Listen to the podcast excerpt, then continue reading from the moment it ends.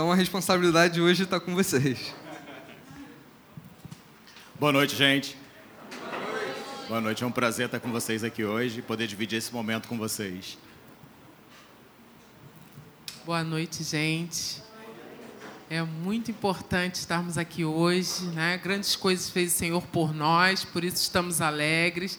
Um ano de CF é motivo de grande alegria e poder hoje compartilhar, meditarmos na palavra do Senhor é aquilo que traz grande alegria para o nosso coração. E hoje o tema que a gente trouxe para dividir com vocês é o que temos pedido ao Senhor. E a nossa reflexão, ela vai ser em cima do Salmo 27, os versículos 4, 5, 7, 10, 13 e 14. Nós vamos ler juntos, ok? Bem, o Salmo 27, 4, a palavra de Deus fala assim: Uma coisa pedi ao Senhor, é o que procuro, que eu possa viver na casa do Senhor todos os dias da minha vida, para contemplar a bondade do Senhor e buscar sua orientação no seu templo. Só um instante. Poxa, vamos ler juntos, né, pessoal?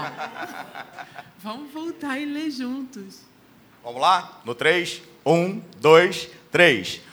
Uma coisa pedi ao Senhor, é o que procuro, que eu possa viver na casa do Senhor todos os dias da minha vida, para contemplar a bondade do Senhor e buscar sua orientação no seu templo.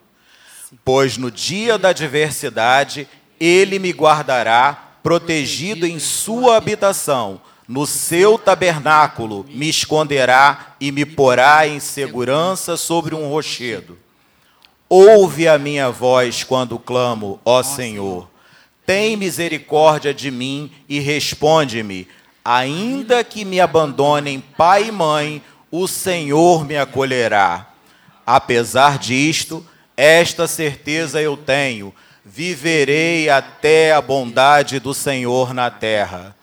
Espera no Senhor, seja forte, coragem, espera no Senhor.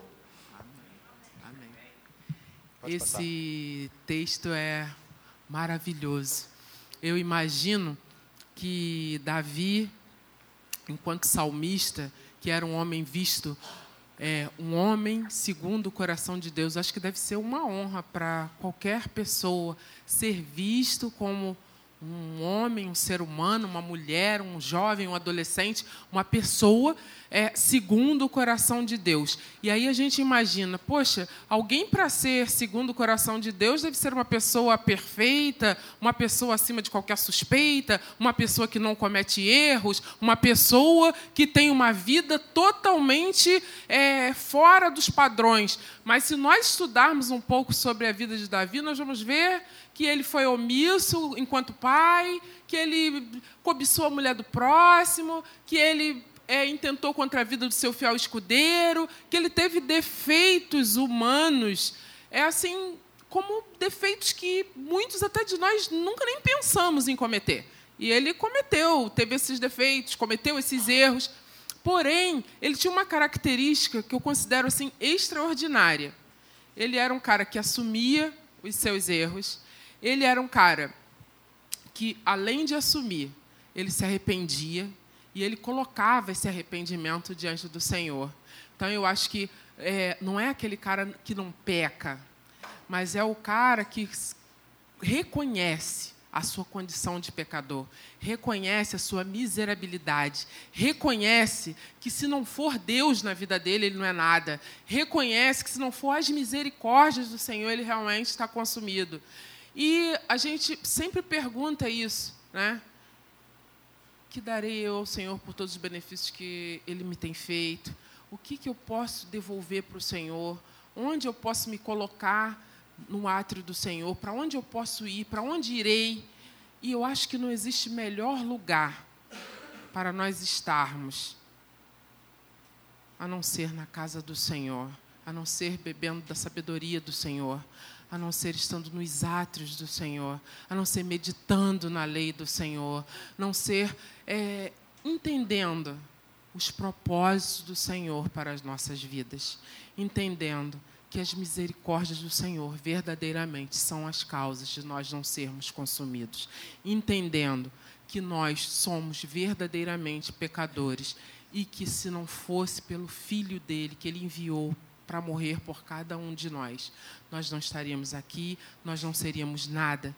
E muito de nós devemos perguntar sempre o que, que nós temos pedido a esse Deus? O que, que nós temos pedido a esse Senhor?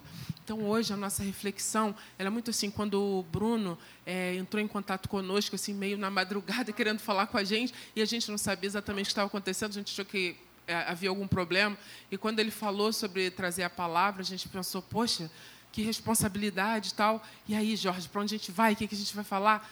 Não, a gente tem que falar de alguma coisa que, que, que não induz ao erro, de alguma coisa que não tem erro, né? que é de entender que está aos pés do Senhor, que está na casa do Senhor, que meditar na lei do Senhor, que está nesse espaço aqui, juntos uns com os outros, tentando trocar, tentando sermos cada dia, porque se nós entrarmos por essas portas, tentando ver o que a Seleni tem de bom, tentando ver o que cada ser humano aqui tem de bom, cada um de nós vamos trazer as nossas mazelas, os nossos defeitos, as nossas miserabilidades, todos os nossos problemas. Se nós olharmos uns para com os outros, uns para os outros, nós não vamos encontrar nada de bom. Mas se nós conseguirmos transcender os nossos defeitos e conseguirmos ver o Espírito Santo que habita dentro de cada um de nós e que pode fazer por nós e que pode operar através de nós nós vamos conseguir ser pessoas melhores, nós vamos conseguir incendiar essa cidade, nós vamos conseguir transformar os nossos familiares, nós vamos conseguir transformar os nossos amigos, nós vamos conseguir dar algo bom para as pessoas que precisam, porque somente através desse Espírito Santo que trabalha nas nossas vidas, é que nós somos capazes de dar algo bom, porque não há nada de bom em nós, a não ser esse espírito que nos move, que nos movimenta através da palavra. Então, hoje, a gente tem uma pergunta para fazer. O que temos pedido ao Senhor? Assim como Davi, como a Celene colocou, que era falho, nós somos falhos também. Não é? E nós trouxemos para reflexão, para nossa reflexão, o que, que a gente tem pedido ao Senhor? Acho que é o momento da gente poder refletir um pouco e diante daquilo tudo que Deus tem entregue para nós, tem cuidado de nós, o que nós temos pedido ao Senhor? É, eu uma vez na aula do seminário, o professor perguntou quantos acreditam que vai ter pessoas da religião X, Y, Z no céu? E aí eu levantei a mão e aí alguns ficaram olhando para mim e o, o, professor perguntou: Mas por que você acha que dessa religião não vai estar no céu? E tal, perguntando para alguns.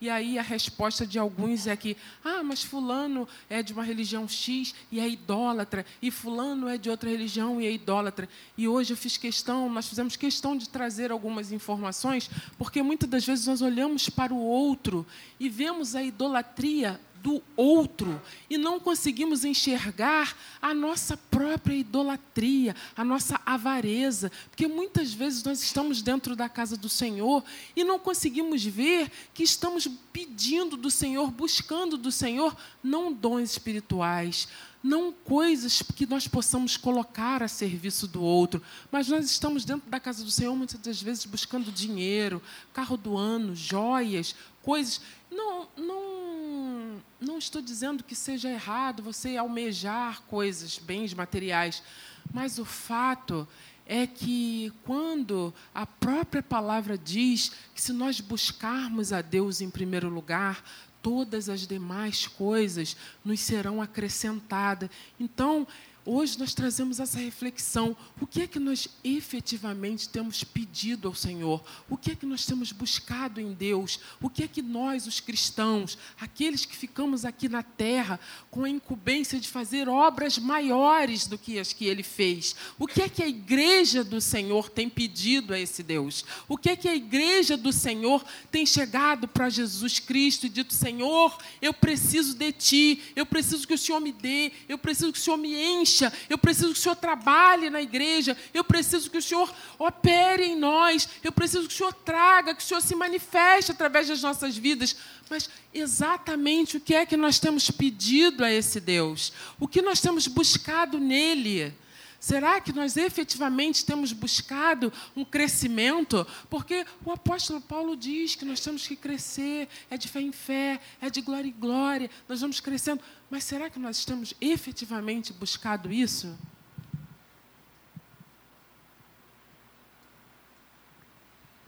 Viver na casa do Senhor não é morar na igreja.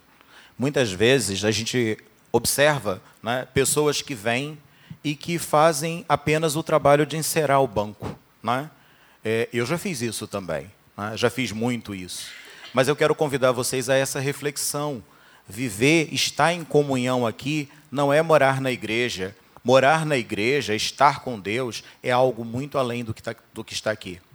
Quando o salmista diz que ele quer uma coisa pedir ao Senhor e é o que procuro, que eu possa viver na casa do Senhor todos os dias da minha vida para contemplar a bondade do Senhor e buscar sua orientação no seu templo.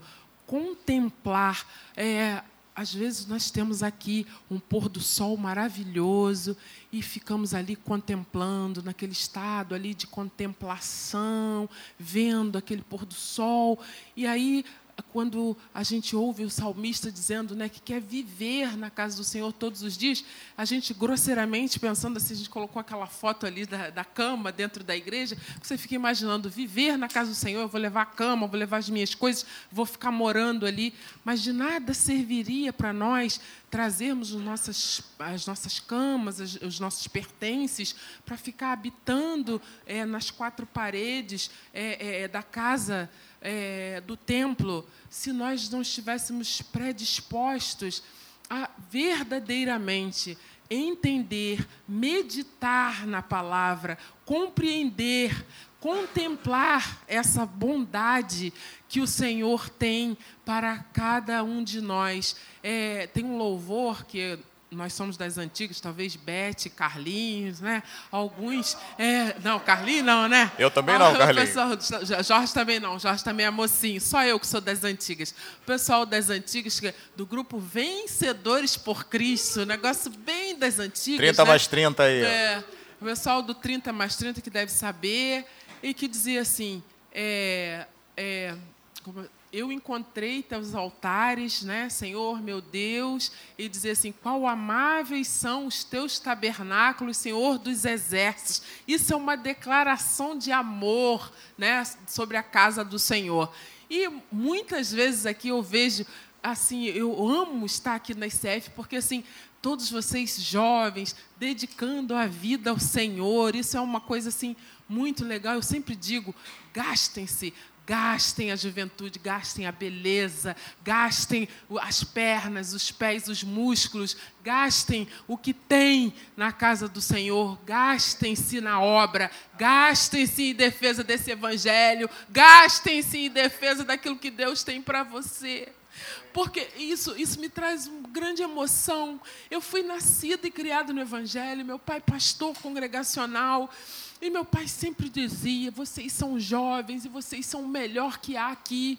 E na igreja, uma igreja pequenininha, lá de Belfor Roxo, onde eu fui criada, tinha um, um, um mural que dizia assim: E a casa que estou para edificar há de ser grande, porque o nosso Deus é maior do que todos os deuses. E eu via aquilo e eu dizia assim: Meu Deus, quando é que isso aqui vai ser grande? É tão pouquinha gente. Eu sonhava com um dia que aquilo ia ser grande e aquilo era pequenininho. E meu pai não viu aquilo ser grande, não. Ele morreu antes. Mas eu vi aquilo ser grande, meu filho João viu aquilo ser grande, minha filha Tamires viu aquilo ser grande, e Luiz Felipe viu aquilo ser grande, e aquilo cresceu. A igreja era pequenininha, mas hoje está lá, de frente para a rua principal, e minha mãe está lá com 84 anos, mas está lá. Então, assim, aquilo que muitas vezes nós estamos aqui plantando, a palavra de Deus diz que um plantou, outro regou, mas há de frutificar na vida de vocês. Vocês são jovens e o Senhor está trabalhando na vida de cada um de vocês. Se hoje você tem um problema na sua casa, se hoje seu pai não é convertido, sua mãe não é convertida, se você hoje luta com dificuldades, Creia que o Senhor está trabalhando. Enquanto você está aqui, o Senhor está trabalhando na sua casa. Porque o nosso Deus é maior do que todos os deuses. Porque a casa que Ele está para edificar há de ser grande. Porque Ele é grande. Esta palavra não falha. Esta palavra não muda. Eu tenho 52 anos e eu nasci e me criei nesse evangelho. Eu tinha uma avó que era dirigente do círculo de oração. Eu tinha uma mãe que meditava na palavra. Eu tinha um pai que meditava na palavra. E eu sempre ouvi dizer, eu sempre queria ir para o mundo. Eu sempre queria. Eu sempre queria estar lá fora. Eu sempre queria estar lá fora. Eu sempre achava que lá fora era melhor. E o meu pai me deu um exemplo uma vez que eu nunca esqueci. Ele sempre me disse o seguinte: a arca de Noé devia ser muito ruim, porque os animais defecavam e tinha o cheiro dos animais que habitavam ali dentro, que não devia ser bom. Eram várias espécies diferentes, eles deviam brigar entre eles Assim como na igreja existem as nossas diferenças, existem as pessoas que são briguentas, existem aqueles que têm um temperamento mais calado, o outro que fala demais, e o outro que tem um temperamento que eu não suporto, que eu não tolero. Mas estamos todos juntos aqui. E o meu pai dizia: todos os que estavam fora daquele ambiente fétido morreram mas os que estavam lá dentro tiveram vida para ver a terra secar e frutificar novamente.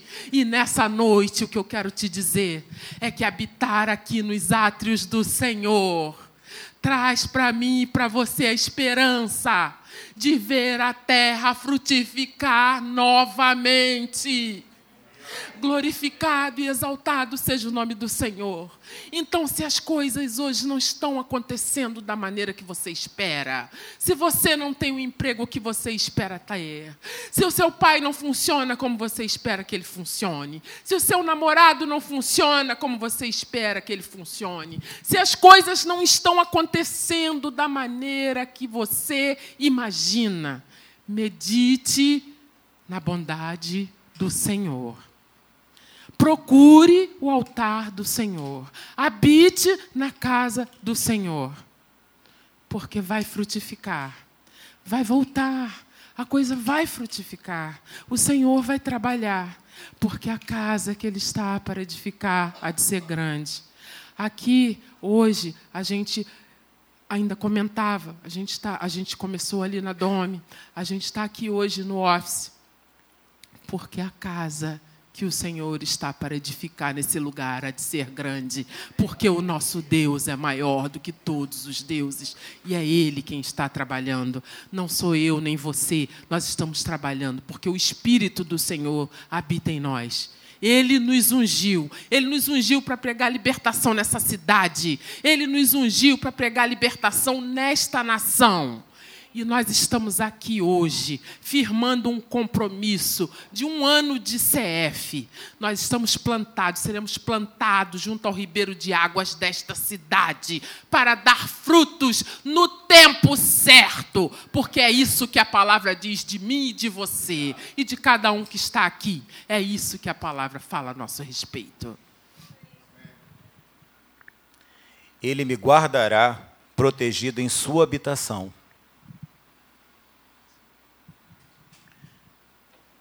Pois no dia da adversidade, ele me guardará protegido em sua habitação, no seu tabernáculo me esconderá e me porá em segurança sobre o rochedo. Nós estamos seguros debaixo das suas asas, sempre em segurança, por mais que pareça que não, por mais que se torne difícil, mas nós estamos sempre protegidos, sempre seguindo em frente, sempre, sempre, sem olhar para trás, sem podemos até tropeçar, podemos ter dificuldades, mas sempre em frente, não olhando. Eu tinha um pastor amigo que ele sempre dizia que o dia que você não conseguir é, caminhar, que você rasteje, né? O dia que você não conseguir rastejar, você vai empurrado, mas você vai. Você não pode parar nunca, porque o Senhor Jesus é aquele que te impulsiona.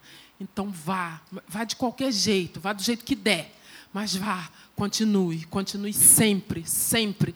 E é isso, é que nós é, temos que a cada dia, né, buscar no Senhor a força para prosseguir, conheçamos e prossigamos em conhecer o Senhor, para que Ele possa, a cada dia, nos conduzir ao lugar que Ele tem aparelhado para cada um de nós.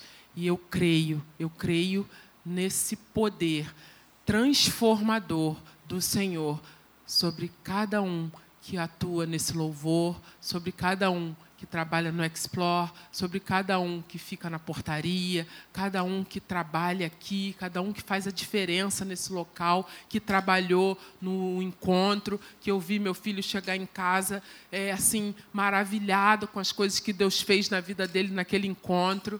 E tudo isso que o Senhor tem feito é por causa da vida de cada um de nós que temos, que temos nos colocado à disposição do Senhor para fazer da ICF uma grande igreja. E não podemos ver as circunstâncias, temos que ver aquilo que o Senhor vai fazer e já está fazendo através de cada um de nós. Quantos creem nisso? Quantos creem que a casa que o Senhor está para edificar há de ser grande, porque o Senhor é maior que todos os deuses. Quantos aqui creem nisso? Diga amém nessa noite. Amém. Ainda que me abandone, pai e mãe, o Senhor me acolherá. É, diferente da Seleni, eu não venho de um lar cristão. Eu venho de um lar católico, não praticante, né? o famoso, o que, que você é? Ah, eu sou católico. Não é? E eu conheci Jesus depois que a gente se conheceu. Né? Eu tinha uma intercessora forte, que era a mãe da Seleni, vivia orando para que eu aceitasse Jesus. Ela ficou muito surpresa uma vez, porque nós frequentávamos a primeira Batista de Niterói, quando nós viemos para aqui para Niterói. E a mãe dela orando, ela orando, a irmã dela também, que é uma missionária, que também é uma mulher de oração, orando e nada. E um belo dia, no meu aniversário, é, o, o, grupo da igreja resolveu visitar a nossa casa e o pastor virou e falou assim: Olha, eu não trouxe nenhum presente para você físico, não é? mas eu trou trouxe algo aqui que eu queria perguntar para você se você aceita como presente. E ele me ofereceu, perguntou para mim se eu aceitava Jesus como Salvador. E naquele momento eu aceitei Jesus como Salvador, eu me converti. Nós começamos a frequentar a igreja, a Primeira Batista de Niterói. Ficamos lá durante bastante tempo. Depois nós mudamos aqui para a região oceânica, começamos a frequentar outra igreja aqui, ajudar também outra igreja. Mas é, na minha vida eu tinha algumas mazelas que não foram tratadas e que precisavam ser tratadas. Eu sou vítima de abuso, né? na infância eu sofri abuso, e eu não conseguia entender isso aqui. Ainda que me abandone pai e mãe, o Senhor me acolherá. E eu lembro que uma vez é, nós subimos ao monte mas antes de subir ao monte, na verdade, nós fizemos um trabalho de cura interior, né, que eu precisei passar. E naquele trabalho de cura interior, tudo aquilo que tinha acontecido comigo, eu consegui deixar para trás e hoje eu consigo falar é, como testemunho e não se, sofrer nada em relação a isso. Porque tudo aquilo que aconteceu comigo na infância ficou para trás, porque eu tenho um Deus que é maior do que todas essas coisas. Eu tenho um Deus que me acolheu. Eu tenho um Deus que cuidou de, cuidou de mim. Eu lembro uma vez que nós subimos o monte e lá tinha uma mulher orando em línguas e eu via o clamor daquela mulher e eu conseguia interpretar absolutamente tudo, aquele sofrimento que ela estava colocando naquela oração em línguas a Deus. E eu me coloquei diante do Senhor por intercessão aquela mulher, aquele sofrimento que ela estava passando, e tendo a certeza de que o sofrimento que eu passei era menor do que ela estava passando ali, o que ela estava cobrando, pedindo a Deus. E naquele momento, tudo ficou para trás. E eu lembro que eu desci uma pessoa diferente. Eu desci uma pessoa diferente acreditando que aquilo que faltou na minha casa, através do meu pai, o Senhor me sustentou. É, espera no Senhor, seja forte, coragem, espera no Senhor. É, o Thales Roberto ele fez um, uma música né, que dizia né, que é, espera no Senhor e confia, né, espera Ele vem. E, e isso foi basicamente o que aconteceu comigo. Com base nessas coisas que o Jorge contou, quando a gente se casou, a gente tinha um namoro muito legal. Mas depois que a gente se casou, esses problemas começaram a atrapalhar o casamento da gente. Então, eu sempre digo que vocês são jovens, é muito importante que vocês procurem dissecar todas as coisas que acontecem com a pessoa com quem vocês se relacionam. Porque às vezes você tem um namoro super legal, mas você não sabe lá no íntimo o que acontece com aquela pessoa. E aí, quando nós nos casamos, a gente descobriu que estava tudo errado, a gente não conseguia se entender e tal. E a gente foi vendo que tinham problemas ali que precisavam ser tratados, né? E a família, ia, o casamento não ia à frente, a coisa não funcionava. E Deus foi muito misericordioso conosco porque o casamento da gente tinha data para acabar. A gente não vai entrar nisso, não. Só estou dando uma pincelada para vocês entenderem. Um outro dia a gente vai falar sobre isso. Mas com esse casamento que tinha data para acabar, um dia num salão de manicure, eu cheguei chorando, chateada, e a manicure, que era uma pessoa cristã, que trabalhava com casais em crise, ela se colocou à disposição, se colocou na brecha para nos ajudar. E ela falou comigo, ela disse: Mas você não vem de uma família cristã? Você não foi nascido e criado no Evangelho? Como é que você está entregando os pontos assim? Não, nós vamos hoje começar a trabalhar em função disso. E o seu casamento não vai acabar, não. Porque o Senhor vai entrar nessa peleja. E aqui estamos. E muitos anos se passaram e nós trabalhamos, depois que o Senhor restaurou a nossa sorte, a gente vem trabalhando com casais em crise, porque naquilo que nós fomos transformados, o Senhor nos deu autoridade para trabalhar e o Senhor vem nos dando essa autoridade para trabalhar com outros casais, com outras famílias em crise, com outras questões. Então, hoje, se nós podemos deixar para vocês que são jovens, né? mais jovens, tá? Porque nós somos jovens, que são mais jovens, é, algum ensinamento, é isso. Procurem tratar, cuidem dos corações, cuidem das mentes, cuidem das mazelas, cuidem dos problemas, das situações mal resolvidas nas casas, na juventude, com os pais.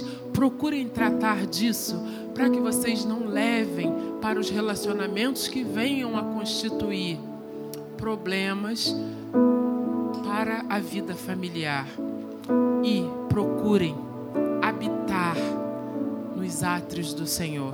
Não existe lugar melhor para estar. Gastem-se na obra do Senhor. Gastem suas vidas com esse Deus. Gastem suas vidas com esse Evangelho.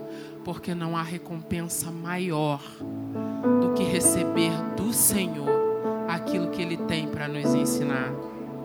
E eu gostaria nessa noite que vocês meditassem conosco, que ficassem de pé, nós pudéssemos meditar nesse louvor, pudéssemos entoar junto esse louvor.